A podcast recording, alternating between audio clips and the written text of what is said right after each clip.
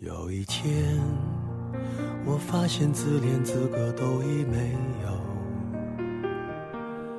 只剩下不知疲倦的肩膀，担负着简单的满足。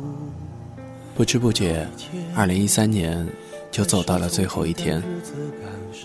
那本厚厚的台历，就这样慢慢的、慢慢的越来越薄，直到今天。剩下最后一张，脑海里莫名的浮现起黄土堆的上空那纸钱飞扬的画面。好吧，撕下来，点着，就当祭奠我们即将逝去的二零一三。年底了，朋友们也陆续的写了几句或总结过去，或展望未来的说说和短文。记得小时候，每到学期快要结束，班主任总是要求大家写上一份期末总结。然后教室就是各种咬笔杆、皱眉、发呆，纠结的就差没把昨天忘记拉的便便给挤出来。最后好不容易东拼西凑，写够几十上百字，战战兢兢地交给威武的班主任。想想那个时候，真是可爱。如今的自己常有千言万语，却不知从何说起。想想也挺无奈。凌晨叫班，中午下班，脑子里还带着熬夜残留的眩晕感。一个人回到冷清而又简陋的宿舍，就着冰凉的自来水搓洗着换下来带着汗臭的工作服。晾晒衣服的时候，才发现有阳光的冬天真好。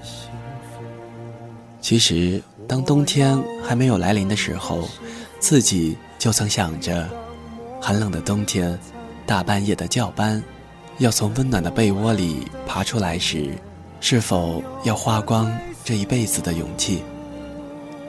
等到冬天真的来了，发现也不过如此。关于生活，它总是能以强硬的姿态，轻易的让你妥协、退后，然后习惯。生活就像一滩死水，没有半点涟漪。上班、下班、上班、下班、上班、下班。如果非要在 A 和 B 以外加点什么，仔细想想，那就是。上班，下班，等着上班。我知道这样不好，这大概就比行尸走肉高那么一丢丢的档次。唉，什么时候自己这么无下限了，都跟行尸走肉比起了档次？我这形象是否就是平淡生活里普通人的缩影？至少我就是个普通的。不能再普通的普通人，有着普通的样子，穿着普通的衣服，一份普通的工作，一个普通的家庭，一些普通的朋友。我做过最牛的事情，可能是某些人眼里对“二”这个字最具象的诠释。命运在洗牌，蝼蚁要偷生，庸人总自扰，贱人。爱自残。是谁刚上完十个多小时的班，下班后马不停蹄的去请假，然后再坐十个多小时的硬座火车，从一个城市赶到另一个城市？是谁把所有不开心的事情都埋在笑容背后，却还被人误解为不愿意分享？是谁总在默默计划安排应对一切可能或不可能发生的问题，然后被别人一次次的打乱，还要承认自己没有计划？又是谁被莫名其妙的冷脸搞得火冒三丈，却还要笑脸如花？是谁？何必呢？如此自扰，又何必呢？如此自残？有的时候恨不得自己可以狠狠地自私一回，不顾父母的心血，不听朋友的劝告，无视他人的眼光，狠狠的、任性的自私一回。可终究没有去做，曾经没有，现在不会，以后更加不敢。善良、温柔、细腻、有责任心、重感情。好吧，我不是自恋，我只是想说，我有的时候非常非常讨厌这样的自己，把自己逼得太紧、太累。凭什么？我就不能放肆一回。同事说：“今天晚上我们一起跨年吧，醉一场。”同事说：“别想这么多，我们组个团去做一些爱做的事吧。”同事说：“上个毛班呐，请假。”同事说：“来来来，撸起来，今晚哥哥带你去超神。”形形色色的人说着形形色色的生活，表达着形形色色的心情，又演绎着形形色色的性格，只是都不想一个人孤孤单单罢了。其实，二零一三年真的没有什么好说的。背井离乡，来到离家很远的地方，开始了没有白天黑夜的上班生活。脏乱的城市，听不懂的方言。无味的饭菜，陌生的人群，一切的一切，从来没有如此的厌恶一座城市。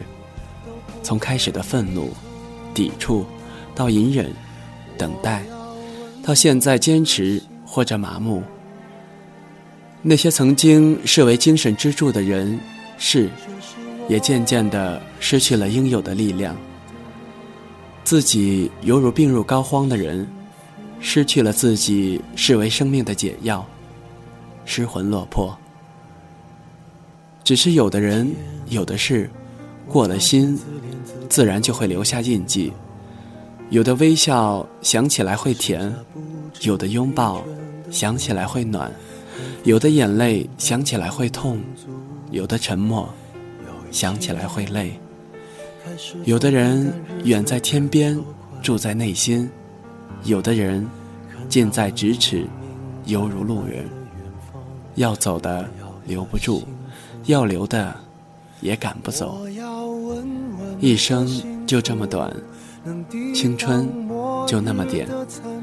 普通人也有自己的感性，也有想给的浪漫。只是普通的人，普通的生活，总是那么现实而又平淡到近乎残酷。有些无奈。如影随形，普通人也想自己成为别人心里的天。这片天空下，风和日丽，春暖花开，明眸浅笑。只是这片天，有些太远，有些太大，有些太难。给不了你想要的白头，岂敢贪恋你的青春？脑海里一直都有那么一幅画。暖暖的午后，阳光穿过落地窗，洒在客厅原木色的地板上。我靠着墙，懒懒地坐在地上，听着自己喜爱的音乐，看着刚买的新书。刚睡醒的你身上穿着我的白衬衫，眉毛上的刘海有些凌乱。像猫一样赤着脚踩在地板上，轻轻的、慢慢的向我走过来，在我的脸颊上留下浅浅的一吻，依着我的肩坐下，再顺便抢走我左边的耳机，戴在自己的右耳上。这个午后有你，有阳光，有温暖，有幸福。好吧，这一段就当做我矫情或者发骚吧。赶紧去洗洗眼睛，忘掉这个噩梦。唱歌的人最动心，听歌的人最伤心。总有几句唱进心里，总有几句听到心疼。不要独自听情歌。弹指今生尽，回首一千年。莫离有心人，青丝换白头。二零一三，再见。二零一四，你好。我在这里，你呢？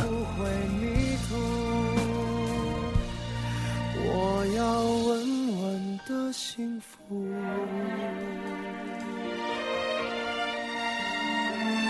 这是我想你。